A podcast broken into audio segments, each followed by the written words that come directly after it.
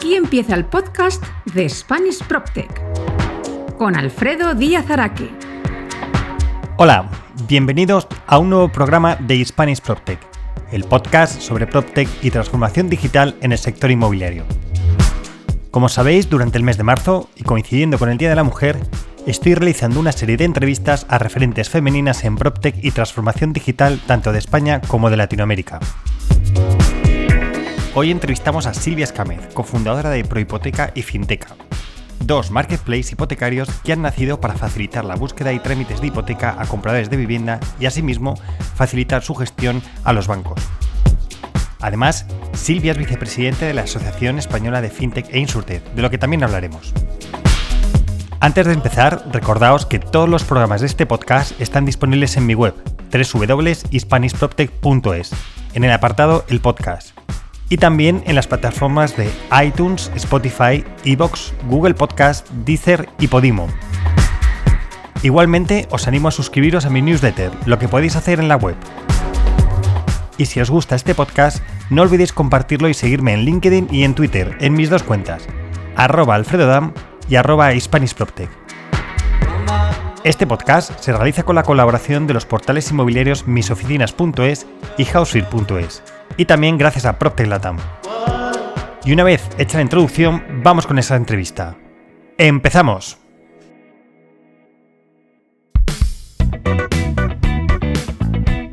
La entrevista de Spanish PropTech. Todo entrevistado tiene que pasar nuestra temida ficha tecnológica. Nombre y apellidos. Silvia Escámez Romero. Edad derecho a no declarar contra sí mismo? 22 más 23 años de experiencia. País y ciudad de residencia. España, aunque vivo en Sitges, una población costera preciosa de Barcelona. Empresa y puesto que ocupas. Cofundadora y directora comercial de Finteca y Prohipotecas y vicepresidenta de la IFE, también soy mentora en Barcelona, activa en el programa de Woman Mentoring Program y cofundadora de la iniciativa FinTech Woman Mentoring. ¿Cuál fue tu primer ordenador? Un Amstrad 484, regalo de Reyes cuando tenía 13 años. ¿Cuál fue tu primer teléfono o de cuál guardas mejor recuerdo? Eh, mi primer teléfono fue un zapatófono, un Motorola que me regaló mi padre que no cabía ni en el bolso. cachivaches tecnológicos tienes? Eh, yo creo que como casi todo el mundo, MacBook, iPhone, iPad, AirPods, un piano digital, videocámaras, hasta la rumba, solo me falta tecnología en el baño. ¿Qué redes sociales tienes? Twitter, LinkedIn, Facebook, Instagram y ahora Clubhouse. ¿En cuál eres más activo y por qué? En LinkedIn porque es un networking brutal. He conocido y he llegado a personajes que no habría llegado de otra forma. ¿Qué te gusta hacer en tu tiempo libre? Me encanta el mar, pero disfruto muchísimo perdiéndome en la montaña, corriendo y haciendo algo de deporte.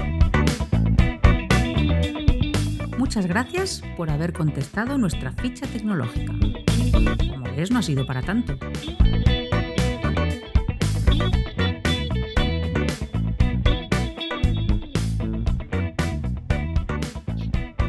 Silvia Escámez, ¿qué tal? ¿Cómo estás? Muy bien, aquí esperando tu llamada. Me alegro mucho que estuvieras esperando. Yo también, a ver si enganchábamos para poderte entrevistar en esta serie de programas que estoy realizando eh, dedicados a, bueno, dar visibilidad a las mujeres que estáis haciendo cosas importantes dentro del mundo PropTech y en tu caso PropTech FinTech, ¿verdad? Es ahí una, mezcla. Mix, mix, ¿no? Que a veces no sabes lo que eres, ¿no? Pero, pero sí, eh, en el mundo de las hipotecas está más vinculado quizá al PropTech, ¿no? Pero yo me siento muy FinTech porque ayudamos al ciudadano. No, no, hablaremos de, esos dos mundos que están tan relacionados y además...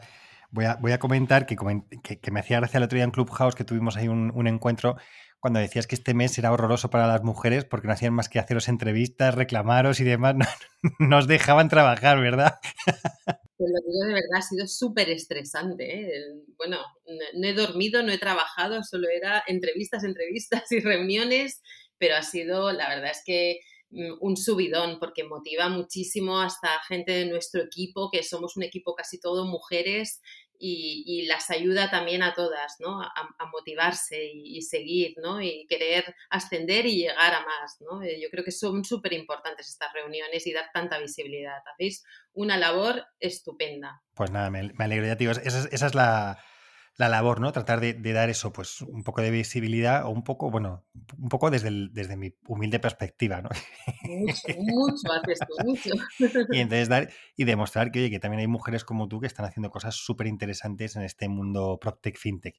Pero Silvia, para los que no te conocen, eh, cuéntanos, bueno, no te conocen, mira, quería hacer una mención especial cuando has dicho en, el, en la ficha tecnológica el tema de LinkedIn, que tú y yo nos hemos conocido a través de LinkedIn, ¿te acuerdas? O sea, me contactaste y tal, y no sé qué, y como coincidió que yo luego iba a Barcelona, ya nos hemos visto, pero es verdad, estoy de acuerdo contigo y todos los que os entrevisto comentáis como LinkedIn es una, red magnífica, todos destacáis que sois muy activos en LinkedIn y, demás. Y yo es que creo que LinkedIn lo ha sabido hacer muy bien y, creo que le, que le, está ayudando mucho a aportar valor, ¿verdad? Es una red que aporta muchísimo valor yo ya te digo, es la herramienta número uno para llegar a cualquiera. He cerrado unos acuerdos que no habría conseguido de otra forma, porque tienes acceso directo a, directivos de multinacionales o a CEOs o, y, realmente hay gran predisposición de todos por, por establecer ese networking, ¿no? Con lo cual eh, ayuda muchísimo.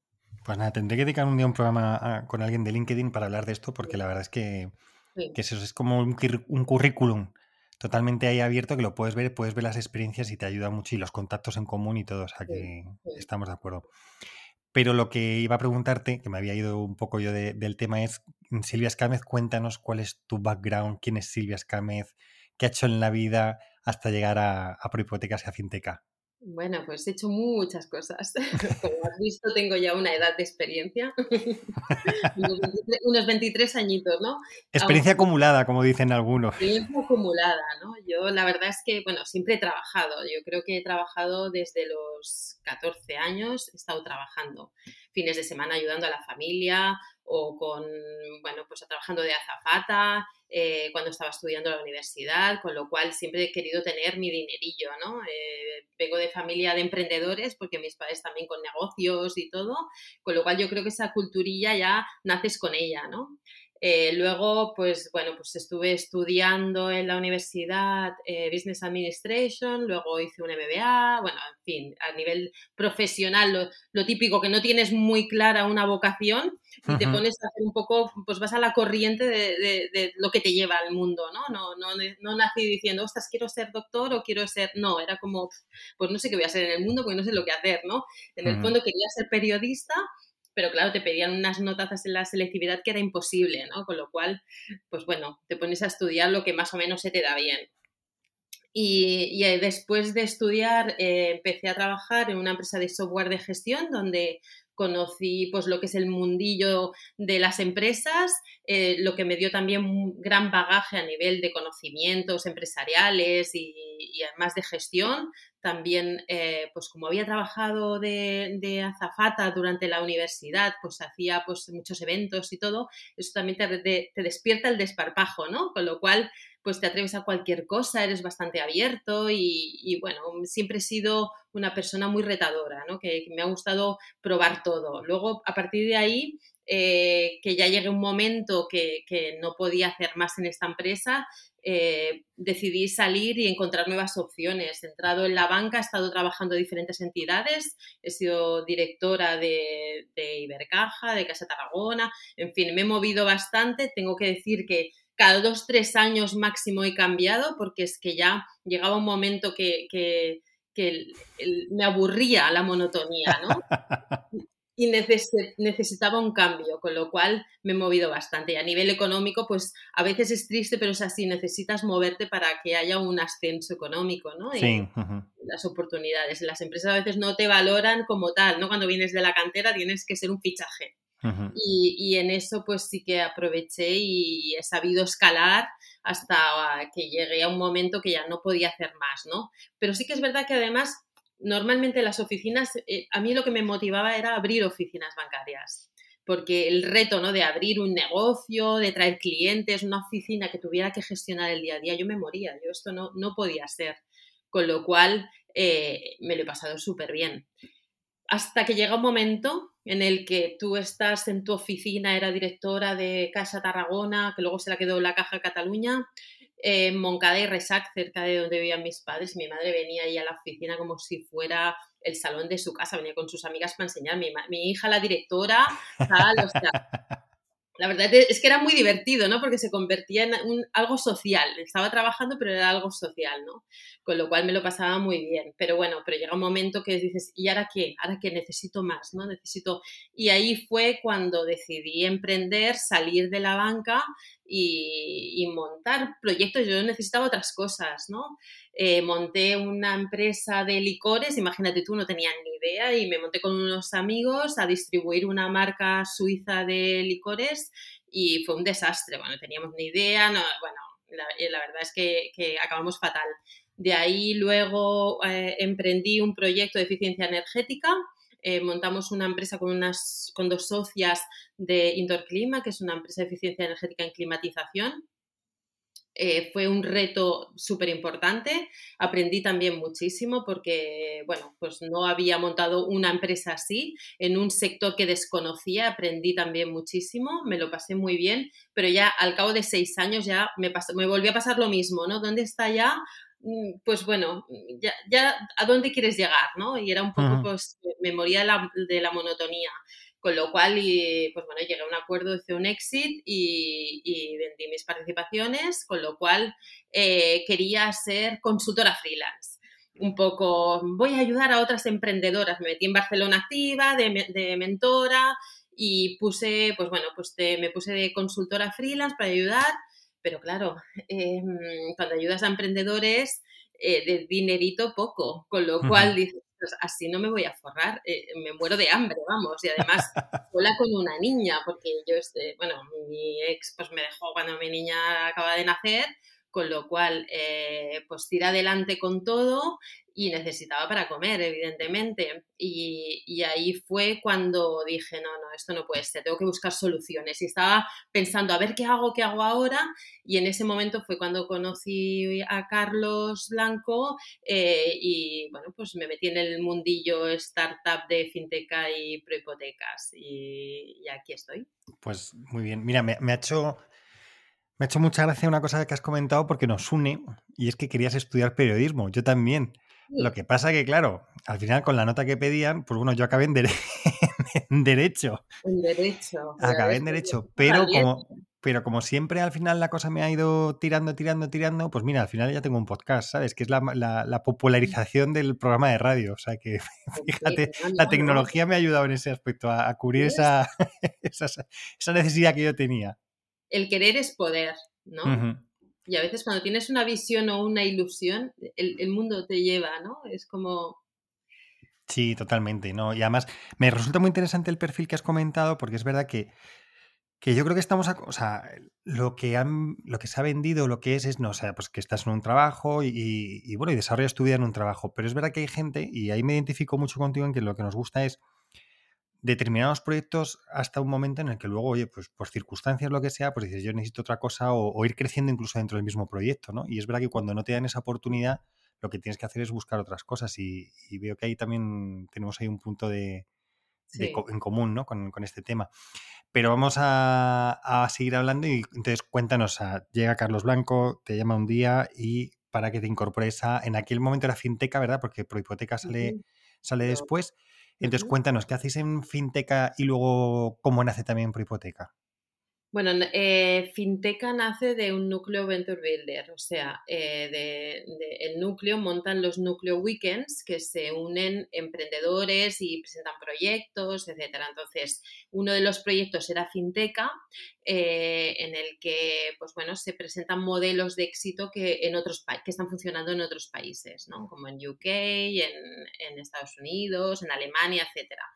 Montan esas presentan esas ideas y los emprendedores, pues bueno, pues un poco se unen y, presentan el proyecto, desarrollan la idea hasta que surge y se pone en marcha el proyecto, ¿vale? Entonces, Finteca nació así, lo que pasa es que, claro, nació con una, una, serie de componentes, pero que nadie, nadie sabía de hipotecas, en el fondo. Nadie venía del sector, porque todo el mundo sabe de las hipotecas, porque casi todo el mundo tiene hipoteca, ¿no? Pero, pero tienes, tienes que ir más allá, ¿no? De, de, lo que hay detrás, de la banca y de la forma de gestionarlo, etcétera, ¿no? Y pues en esta ocasión pues conocí a Carlos y me comentó que estaban montando este proyecto y directamente estuve un periodo de prueba, mm, como tres meses que me pusieron ahí unos retos de, que los que habían antes habían, habían cerrado solo un acuerdo con un banco, bueno, en, un montón de tiempo y cuando llegué yo en un mes abrí cinco acuerdos, ¿no? Con lo cual, vamos, se quedaron... Mm, es que necesitábamos una persona que entendiera de hipotecas, entendiera de banca y estuviera ahí metida, ¿no? Con ese bagaje y fue un poco, pues, como me uní al equipo, ¿no? De cofundadores. Después de cuando lanzamos ya Finteca en el 2019, eh, gestionando unas 600 hipotecas, o sea, tampoco hicimos tantas, pero, pero fue muy bien.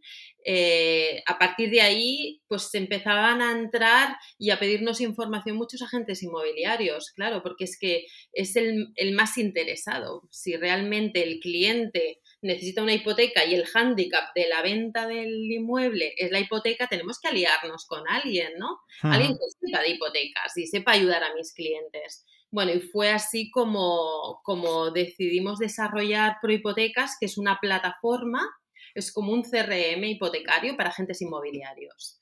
Entonces, el agente inmobiliario entra en la plataforma, sube los datos de su cliente, nos hemos conectado con, otras plataformas como Inmovilla, una de las plataformas más grandes a nivel nacional. Sí.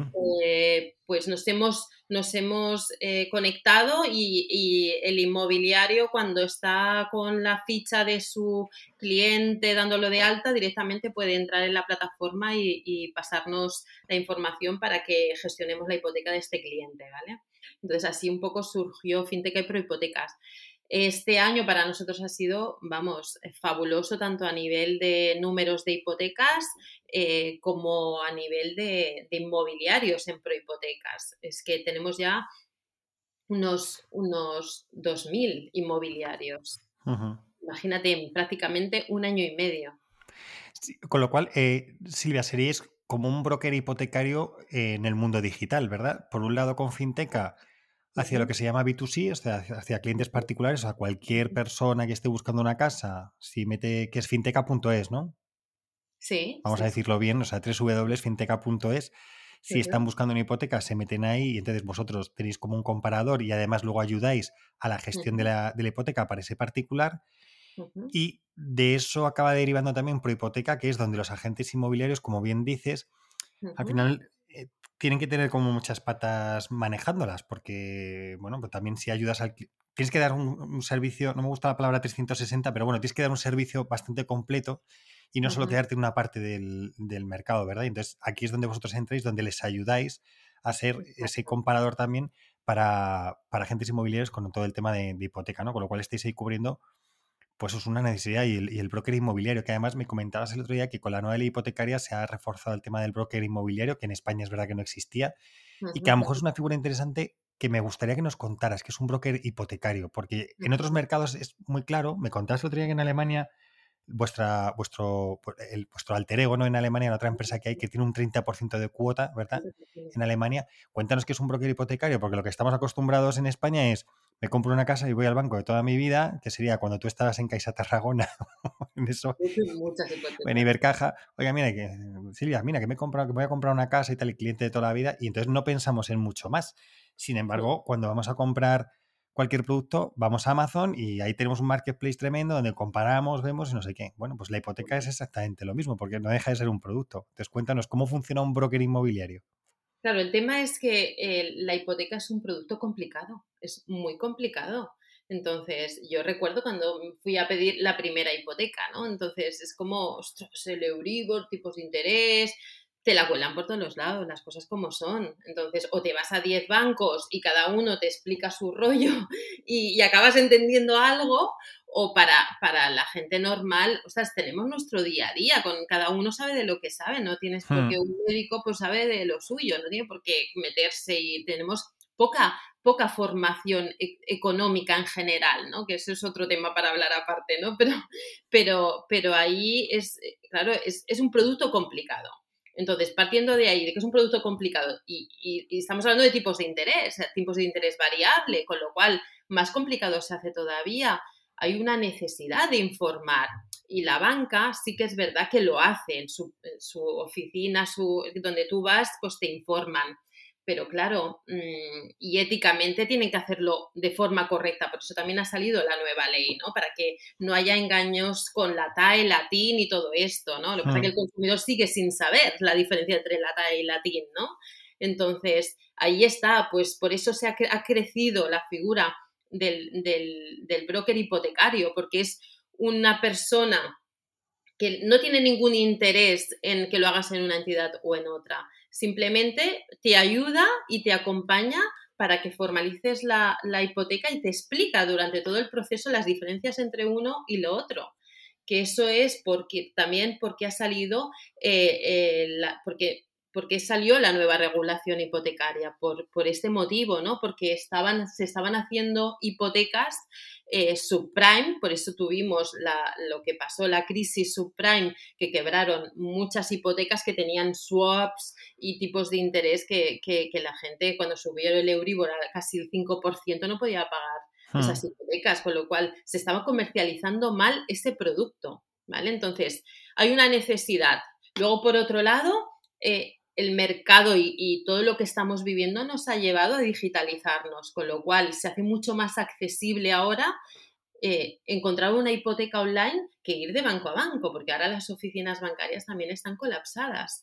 Con lo cual es súper ágil llegar a una plataforma, te llama un, analista experto que tiene, está titulado y sabe cómo, cómo informarte de las diferencias entre una, entre una hipoteca y otra y, hace la, el, digamos, el camino de la elección de la hipoteca, lo hace mucho más fácil para el consumidor. Las webs de la banca, como te comentaba el otro día, son complicadísimas. Hmm. Es que son complicadísimas. No lo ponen fácil. Entonces, pues tener ahí una persona que te ayuda, pues, pues claro, ¿cómo no va a ser un éxito? En la, como te comentaba, el de Alemania tiene un 30%, por, 30 de cuota de mercado. Eso es Brutal. una barbaridad, claro. Entonces, aquí llegará, tardará, pero llegará. ¿Qué, ¿Qué, estamos haciendo mal en España para que llegue y sea más claro? Pues hay muchos brokers que cobran comisiones y cobran comisiones mm, desde mi punto de vista abusivas, porque cobrar 3.000, 5.000 o 6.000 euros por tramitarte la hipoteca a mí me parece una barbaridad. Hmm. Mm, o sea, algo que dices, esa persona podría ir a tres bancos y tendría tres ofertas, que no necesita tanto. otra cosa es la mala praxis que a lo mejor puedan hacer para conseguir según qué hipotecas, subprime, etcétera, ¿no? Que, que eso es otro tema. Nosotros no hacemos operaciones raras, ni engañamos, ni nada. Lo que hacemos es ayudar al consumidor y ayudar a la banca, porque la banca también está las oficinas están saturadas y también están buscando partners que les ayuden a traer clientes. Y, pero vamos de la mano, o sea, es traerles clientes que están buscando una hipoteca y quieren buscar la mejor solución, la mejor financiación, los mejores tipos de interés, etcétera. Pero con las cosas mm, bien claras y transparentes y ofreciendo pues, pues eso, pues, pues es, es un trabajo en equipo. Mm. Esto, mira, me gustaría que habláramos de este tema porque justo cuando hablábamos para preparar esto lo, comentábamos, ¿no? Por un lado, porque al final, lo que tú dices, al final los bancos eh, se tienen que dedicar a prestar y recibir dinero. Digamos que sí, por, simplificarlo mucho. También ahora dan sartenes y muchas más cosas, pero vamos a ver que su, su, negocio es prestar dinero. Y entonces, claro, lo que tú dices, la fuerza de captación también a veces pues, puede estar muy interesante, pero, pero o, te puede restar. Con lo cual, al final, gente como vosotros, como, como FinTech y Prohipoteca, lo que les ayuda es a eso, la captación, y además lo hacéis desde un canal online que facilita mucho, porque si no, claro, lo que. Y ahí está, ¿no? Es decir, por un lado estás ayudando a la banca, que ahora nos vas a contar cómo lo hacéis con, con la banca, y por otro lado también al cliente, porque en lugar de tener que ir en 30 puertas eh, llamando, en un solo sitio tiene alguien que ya le, está, le está asesorando. Entonces, creo que lo comentábamos el otro día y lo explicabas muy bien que estáis siendo el user experience, ¿no? La experiencia de usuario del cliente de la banca, sois vosotros quienes las estáis llevando a los hombros en todo el tema de, hipotecas, ¿verdad? Exacto, claro, para nosotros, para el cliente, mm, somos la vida. Es que eh, el, hecho de ayudarles a, a, buscar la mejor solución no sabes cómo te lo agradecen los clientes, de verdad te lo digo. Es el que nos prueba está contentísimo. Estamos haciendo hipotecas hasta clientes que están en Estados Unidos y solo tienen que venir a firmar. Imagínate dónde hemos llegado, ¿no? Hasta pues hablando en inglés, etcétera. Hoy en día, claro, eso mm, podemos hacer tantas cosas así operando eh, de forma digital que, que la banca todavía no está preparada. Y mira que es su objetivo, ¿no? Pero no están preparados todavía para hacer todo esto, porque, mm, porque lo vemos a diario. El cliente va a la oficina, tiene que esperar colas, tal.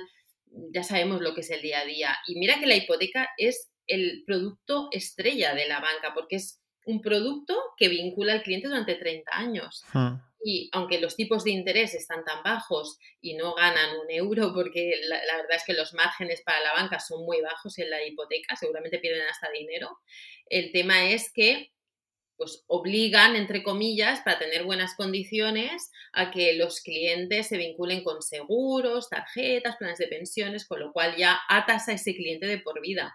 Hoy en día la banca tradicional pues tiene que dar financiación, porque si no da financiación, Mm, tiene un problema porque la gente no va a contratar y a comprarse las teles, aunque sea mm. también prioritado para ellos, pero, pero yo he vendido teles, ¿eh? yo también he vendido televisiones, PlayStations y de todo, y tenías mm. que cumplir los objetivos sí o sí, o sea que pues, hoy en día son pequeños medio marks, ¿no? Las oficinas bancarias, entonces ahí está, porque le estamos ayudando al cliente a traducir lo que, lo que es una hipoteca, que es pues una de las decisiones más importantes de su vida, se está casando con el banco. Sí.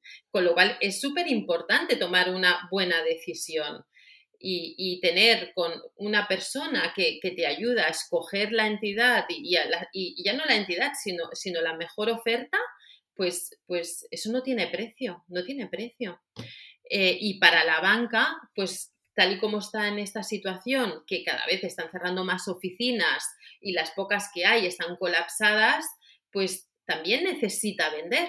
¿Y cómo venden ellos? ¿Cómo captan hipotecas? Pues una forma que cada vez están abriendo más los ojos, porque sí que es verdad que yo he tenido bancos que no han querido entrar con nosotros porque éramos digitales y no nos veían serios, entre comillas, por la experiencia, etc. etc pues que ahora me están picando a la puerta para, para acuerdos, de bancos número uno. Mm. Entonces, eso, mm, pues ya lo ves que por dónde están yendo todos, ¿no?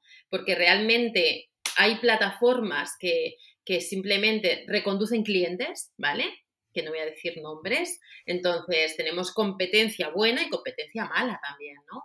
Hmm. Eh, lamentablemente hay mucha competencia mala, pero, pero, pero ya se cavará su propia tumba, ¿vale? Porque pienso que el que trabaja mal eh, y no convierte y no lleva operaciones buenas a la banca, les acabarán cerrando el grifo, tal cual. Eh, sin embargo, nosotros pasamos un proceso, quizás a lo mejor no firmamos tantas operaciones, pero sí que es verdad que nosotros ayudamos al cliente, que es nuestro objetivo número uno, y luego a la banca le proporcionamos clientes que un 90% acabarán firmando la hipoteca. ¿Vale? No se trata de vender leads, colar leads y, que luego no conviertan. Mm. Yo le estoy enviando operaciones que sé que luego se van a formalizar y, el, y el banco lo valora y el banco nos tiene con, pues tenemos un caché, entre comillas, de entre todos los competidores tenemos cierto caché porque, porque trabajamos con calidad, ¿no? Eh, Silvia, esto es interesante lo que dices que no deriváis leads, sino ya clientes más llámale más cerrado, y es porque vosotros, vosotros también hacéis vuestros eh, propios scoring, ¿verdad? O sea, vosotros también hacéis el scoring del, cliente. Y una pregunta, ¿lo tenéis? Eh, te lo digo desde el desconocimiento. Digamos que, pero debo entender que casi todos los bancos más o menos tienen el mismo tipo de scoring, ¿no? Con lo cual vosotros lo que habéis hecho es unificar un poquito todo eso de tal manera que valga para todos, ¿no? Con lo cual al final, cuando te llega un cliente, cuéntame, o sea, yo soy Alfredo Díaz Araque llamo a Finteca y digo, quiero una hipoteca. ¿Cómo sería el proceso? Venga, vamos, vamos a ponerlo si te parece así como, como en práctica. Bueno, pues tenemos una preanalista que coge, eh, que sería el primer filtro, que hará la llamada contigo y te hará un preanálisis de tu operación para ver si es viable, no, mm, las condiciones que se te pueden dar y nuestra preanalista va introduciendo los datos en el sistema. Nosotros tenemos los scorings de todos los bancos con los que trabajamos, ¿vale? No parametrizamos un scoring. Ah, perfecto.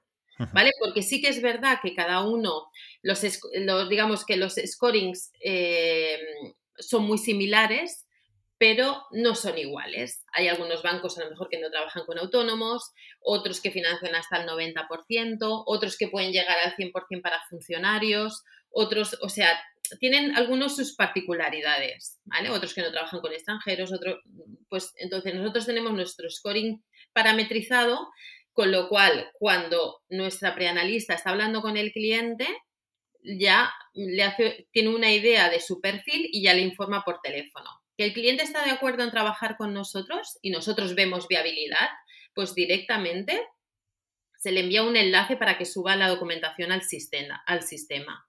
Luego nuestros analistas comprueban la, la documentación, que sea que sea lo que ha dicho, porque eso también hay que decir que... sí, sí. que bueno, que, el querer no es poder en algunos sentidos, ¿vale? hay, gente que no es consciente de, lo que declara en renta, te lo digo de verdad, es, muy triste, pero, pero bueno, y a veces tienes que abrirle los ojos. Sobre todo, bueno, no quiero hablar más, pero... Dejémoslo ahí. No hace falta, o sea, no hace falta que entremos en todos los pequeños detalles, no te preocupes, podemos dar las líneas generales. Pero, pero sí que es verdad que, hay un problema, ¿no? Entonces, a veces tenemos que, que, formar a, la gente en, su información fiscal y enseñarles un poco cuál es su situación, etcétera. Y hay gente que se sorprende. Pero es que vivimos en, un mundo donde falta cultura financiera. Sí, eso lo comentabas antes, sí. Entonces, eh, cuando se hace todo esto, en, el sistema se introduce, se comprueba, nos salen las diferentes ofertas disponibles y se comentan con el cliente. Tenemos X ofertas, este banco está. Nosotros piensa que en los acuerdos que tenemos con los bancos, en estos acuerdos ya cerramos una serie de condiciones y tenemos muchos que nos dan condiciones VIP, con lo cual directamente el cliente va a conseguir mejores condiciones si va a nosotros que si va directamente a la oficina. ¿Vale? Entonces, se le comentan las ofertas y el cliente decide con qué bancos le interesan más y es donde remitimos su expediente. Se puede enviar a una entidad, a dos, a tres, a las que el cliente decida. En el fondo es él el que decide. Entonces enviamos, eh, tenemos conectados con, mediante APIs con los bancos nuestro sistema, no con todos, hay algunos que, son más digitales que otros, también tengo que decir la banca mm, le está costando mucho, le está costando el tema porque sus sistemas mm, son muy cerrados y llegar a conectarte con ellos es, bueno, eh, es un tema lento. Están abiertos y estamos hablando, pero mm. realmente bancos que, que estemos 100% conectados tenemos dos o tres, ¿vale? Eh, entonces, cuando eh, recibe el banco las ofertas, directamente nos las sanciona. En 24 horas solemos tener respuesta y, ya se le comenta con el cliente las diferentes oportunidades y que él decida con quién quiere trabajar y ya es con quien se cierra la, la firma y, y bueno, evidentemente hay que tasar y hacer todo el proceso. La, hipoteca es un, es, un, producto que es lento ¿no? de, vender, pero nosotros estamos ahí acompañándole durante todo el proceso. Acompañáis, o sea, acompañáis hasta el momento de la firma en el cual ya es el cliente el que va directamente a la notaría, ¿no? Es decir, desde el momento en el que el cliente tiene interés, le acompañáis en todo, etcétera. Con el tema de la tasación, ¿cómo lo hacéis, por ejemplo? Eh, ¿ayudáis a, que se acelere, entre comillas, la tasación o ayudáis a, que, a empujarla? Exacto, lo que pasa que hoy en día es como todo, ¿no? Eh, nosotros podemos también pasarle cuando el cliente, la banca hoy en día te deja, deja abierto el tema de la tasación, con lo cual tú puedes, tú puedes tasar con quien quieras, pero sí que es hmm. verdad que si una operación va justa, ¿vale? El banco quiere tasar él. Sí. cuando están financiando al 90%, normalmente no suelen, no suelen admitir otras tasaciones para que no se manipule lógicamente. Y la tasación la suele pedir el propio banco. Te tengo que decir que las tasaciones es el proceso que va más rápido. Porque mm, cuesta más que se pongan de acuerdo el vendedor y el tasador para ir a ver la finca porque una vez va el tasador a ver la finca, en 24 horas tienes la tasación. O sea, no es un proceso lenta la tasación, es más bien pues que se pongan de acuerdo en una fecha, en una hora y todo esto, con lo cual es bastante ágil. Mira, sí que me gustaría, y porque has pasado como de puntillas, pero me gustaría que, entráramos en, esa materia. Y es que has contado que, bueno, pues que Finteca y Prohipoteca nacen en un, en un núcleo weekend, que es un bueno, yo invito a mucha gente a que vaya a ver eso porque la verdad es que es tremendo. Yo estaba en, uno, en un proceso de, estos, no, no, directamente, sino viéndolo como es, y es en un fin de semana, pues es, eh, como si tuvieras que hacer un examen final en un fin de semana, ¿verdad? Donde tienes que hacer de todo, desarrollas una web, tal. Es, tremendo. La verdad es que es muy interesante ver estos procesos y ver cómo la gente se implica y está trabajando durante un fin de semana sobre una idea que le dan y tratar de desarrollar un, un producto o algo así, ¿no? Pero es interesante lo que cuentas, ¿no? Que coge, sale y, seguro que eran gente súper válida, o sea, eso no, tengo ninguna duda, muy expertos en tema digital, pero donde les falta ahí el componente de conocer bien el mercado, en este caso el mercado de hipotecas.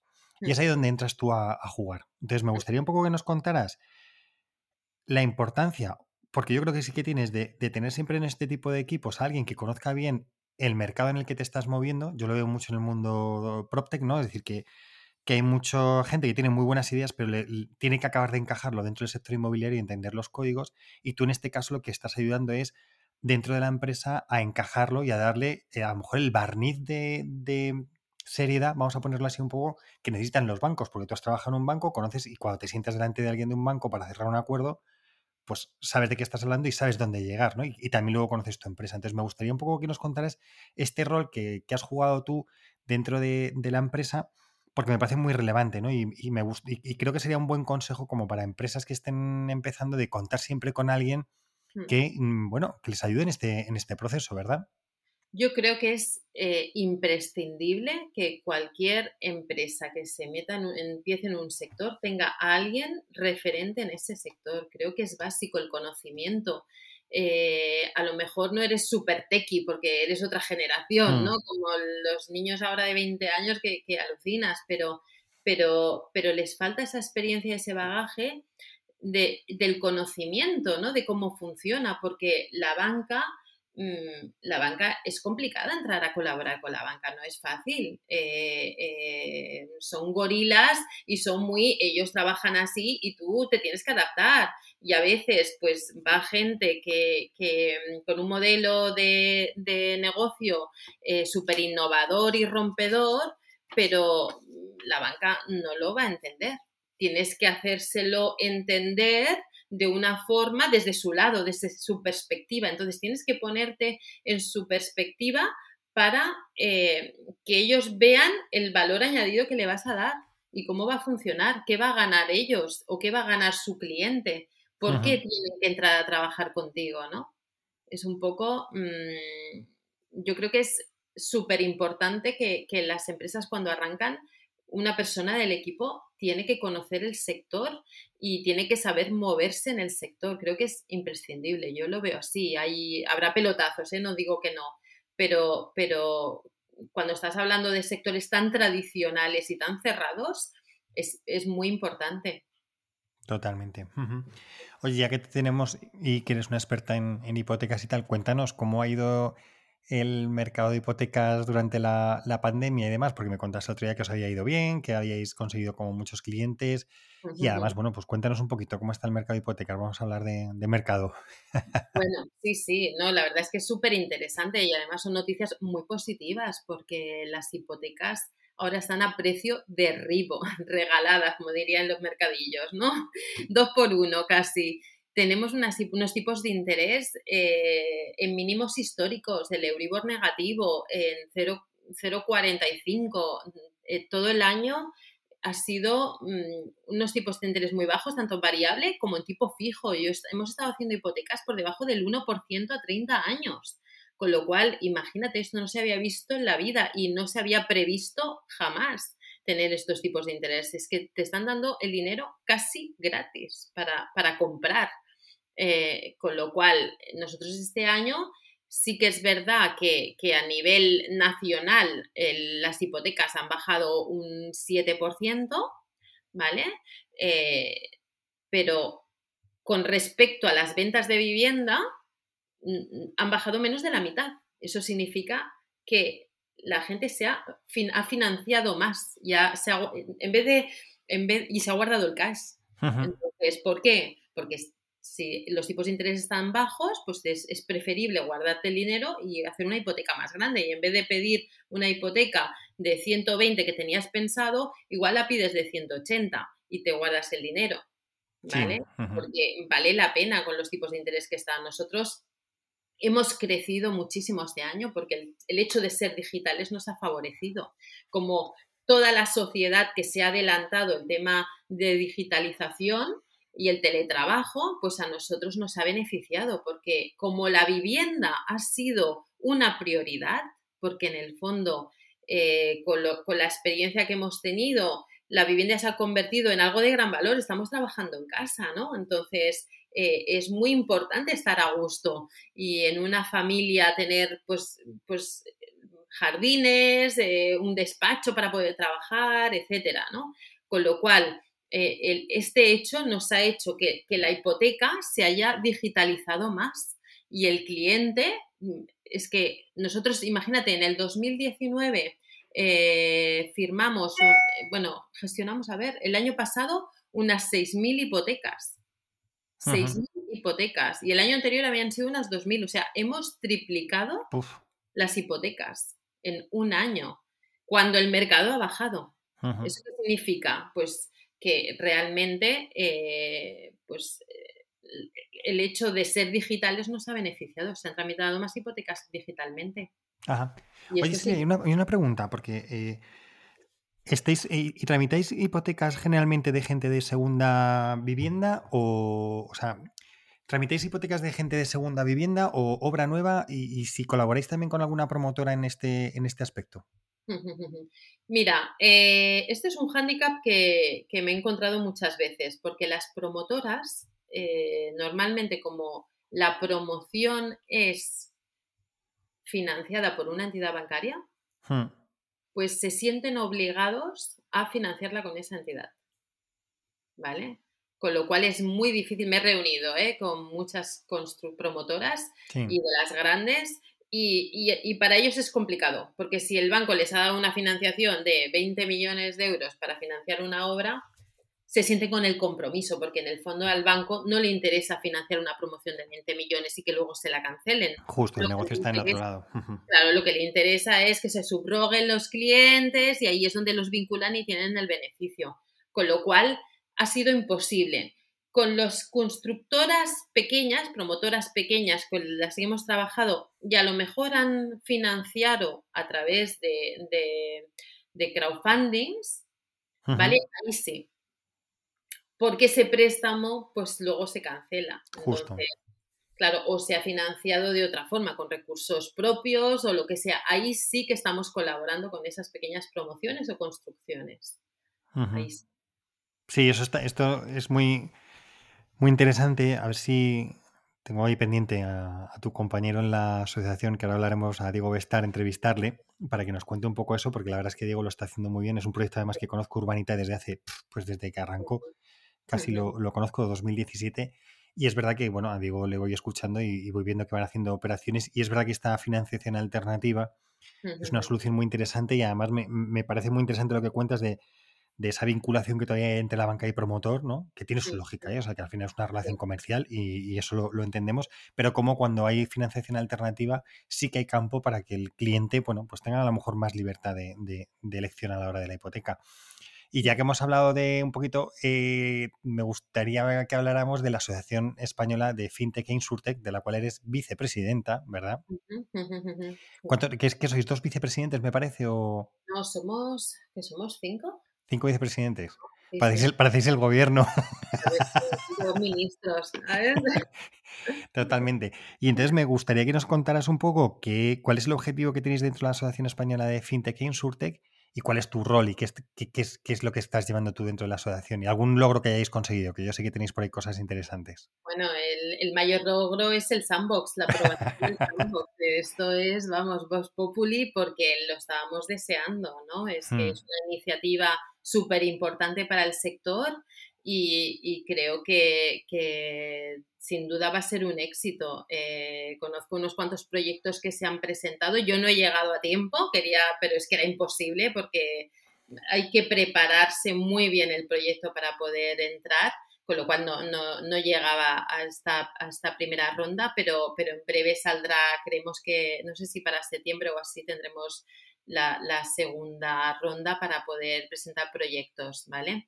Pero en la EFI lo que se trata un poco es de, mm, como diríamos, em, dar credibilidad al sector y luchar por el sector. Claro, el tema de las fintechs, eh, pues digamos que, es un sector muy nuevo, que no se conoce. Yo te tengo que decir que no sabía que era mm, fintech hasta llevar un tiempo dentro. ahí, que soy PropTech, FinTech, ¿no? Es como que no lo tienes claro, ¿no? Hmm. Y le pasa esto a muchas startups que empiezan a construir su modelo de negocio y de repente te dicen, ostras, pero si yo estoy gestionando cobros de clientes, yo soy fintech, ¿no? Hombre, claro que eres fintech. Hmm. ¿Por qué? Porque estás innovando en el sector, porque estás, estás introduciendo tecnología en el sector, en el sector financiero tradicional, estás haciendo un cambio, ¿no? Entonces, ahí es como eh, la EFI lo que está haciendo es dar credibilidad y ayudar a las fintechs a que sea un sector consolidado. Ahora somos unas 150 startups e, en España que estamos asociados a la EFI. Y eh, también de cara al consumidor es muy importante que, tu, tu, startup, tu fintech, esté reconocida por la EFI, porque no se puede asociar todo el mundo, no se aceptan a, todo el que quiera. Bueno, yo, una web que vende, no sé, mm, tomates y los financia, quiere ser fintech. No, perdona. Una fintech es una fintech. Pasa un comité y en el comité se evalúa si esta empresa es una fintech, si está regulada, si está inscrita en la CNMV, si está inscrita en el Banco de España. O sea, se regula y se acepta si cumple los requisitos. Con lo cual, para al consumidor, eso también le da cierta tranquilidad. Porque tú vas a poner tu dinero en una web que te pone mm, dinero rápido y un 10% de interés. Claro, mm, también es una forma de dar credibilidad y, de cara al, consumidor, pues una tranquilidad, ¿no? De saber de que es una empresa con cara y ojos. Es lo que se desconoce, ¿no? Del mundo tecnológico, pues tiene también ese inconveniente, ¿no? que, donde, como sabes, mm, yo he, participado en algunas sesiones con, de asociaciones de usuarios, em, que, claro que, hay mucha gente mayor también. Dice, ¿por qué voy a poner esto? ¿Cómo sé yo? Pues entra en la EFI, entra en la web de la EFI y entras, tenemos ahí todas las verticales y allí puedes ver todos los que están asociados y todos los que están asociados están aprobados y han pasado un proceso. Si no están asociados, mm, yo no digo que no sean fintech, ¿eh? que pueden ser fintech. Sí. Mm, pues ¿sabes sí. sí. no, te agradezco mucho que me hayas dicho esto porque yo lo desconocía y, creo que es muy interesante. Creo que es una de las partes más interesantes posiblemente, ¿no? Porque al final, es decir, lo que tú dices, no entra cualquiera, se ve y tal, y por tanto es como un sello de calidad, de, oye, luego lo podrán hacer bien o mal, pero que por lo menos las, las garantías de que es todo mm, correcto, oye, ya les estáis dando vosotros y eso da mucha tranquilidad al, consumidor, como tú dices, porque al final hay mucho y, el, daño que produce uno mm, afecta a todos los que lo hacen bien, a los muchos que lo hacen bien. Y que estés la EFI y que estés haciendo esto me parece súper interesante. Y luego sí que me gustaría que me contaras un poquito qué es un sandbox. ¿vale? Porque lo has dicho por ahí tal, pero como sé que hay gente que luego al final puede entender, oye, que es un sandbox y tal, pues a ver, sandbox viene un poco, yo voy a contar esto a ver si, si es así, es de, como de los juegos de arena de los niños, ¿no? Sand de inglés y box de caja, que es donde los niños pues pueden jugar y pueden, eh, bueno, pues divertirse, ¿de acuerdo? Sin ningún tipo, bueno, sin ningún tipo de reglas, ¿no? Con unas reglas como mucho más livianas, ¿no? Entonces, cuéntanos, dicho esto, ¿qué es, qué es exactamente un sandbox a nivel legislativo?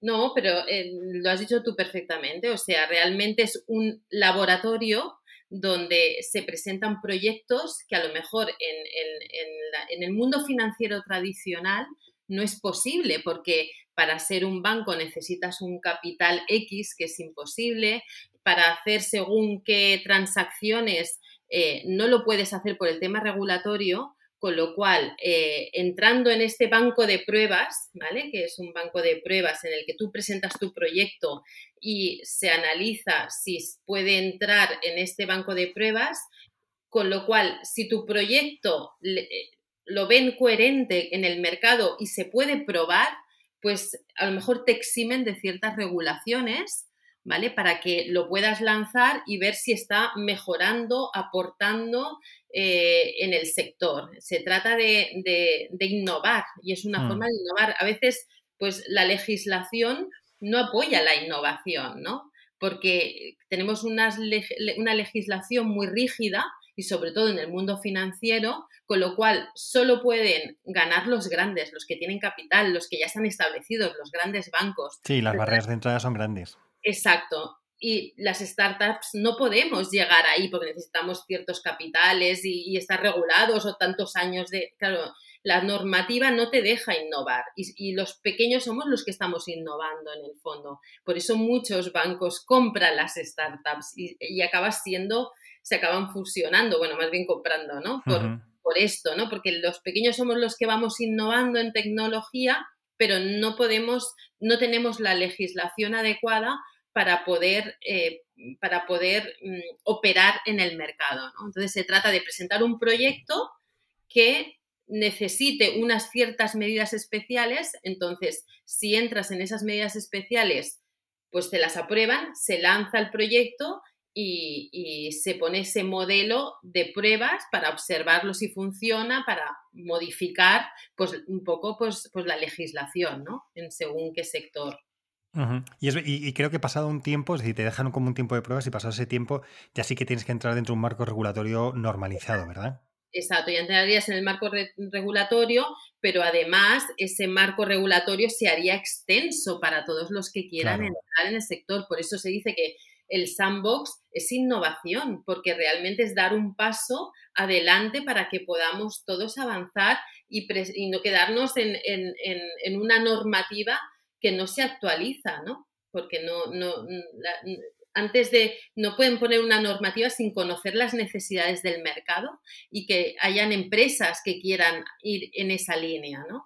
Entonces, no lo desconocen, ¿no? Desde el mundo regulatorio no, desconocen totalmente, eh, eh, no pueden conocer todas las verticales que tenemos en, España de, de fintechs y, poner y adelantarse a medidas que puedan necesitar. Entonces se hace al revés. O sea, necesidades de empresas que ven nichos de mercado que necesitan, presentan sus propuestas para que se puedan aprobar y, se puedan regular en, ese campo. Bueno, esto da para un programa entero, así que tendremos que, dedicarle a esto un programa. Porque yo creo que, te digo, para no robarte más tiempo, mm, nada, agradecerte de verdad este, este ratito que me has dedicado a explicarnos pues fintech y prohipoteca, tu labor dentro de ello, el sandbox, cómo está el mercado de hipotecas. Bueno, yo creo que hemos hecho un buen repaso, ¿verdad, Silvia? Madre mía, de unido. Efectivamente, de unido, de unido. Silvia, de verdad que muchísimas gracias, que ha sido un placer tenerte en el podcast, que tenía muchas ganas de, tenerte. Y, mm, y nada, que seguimos hablando. Pues muchísimas gracias, gracias a ti sobre todo, porque yo sí que tenía ganas de hablar contigo, que, ya sabes que soy tu fan número uno y estoy súper agradecida de que hayas contado conmigo. Pues Silvia, muchas gracias y nos vemos en el siguiente programa, que yo dentro, dentro de unas semanas, meses te, te estoy dando un toque para que hablemos si quieres de Sandbox, ¿vale? Cuando quieras. Venga, un beso muy fuerte. Hasta luego, un beso, chao, chao. Y hasta aquí un nuevo programa de Spanish PropTech. Hoy hemos tenido el placer de tener con nosotros a Silvia Escámez, cofundadora de Prohipoteca y Finteca y vicepresidenta de la Asociación Española de Fintech e Insurtech. Recordad que este programa está disponible, además de en mi web www.hispanishproptech.es, en las plataformas de Spotify, iTunes, Evox, Deezer, Google Podcast y Podimo. Si te ha gustado este podcast, no olvides compartirlo en tus redes sociales y seguirme en LinkedIn y en Twitter, en mis dos cuentas, arroba alfredodam y arroba. Muchas gracias a mis oficinas, Housefear y Procter Latam por su colaboración en este podcast. Por hoy me despido, pero recuerda, si quieres estar a la vanguardia en el sector inmobiliario y su transformación digital, escucha el podcast de Hispanic. Hasta el próximo programa.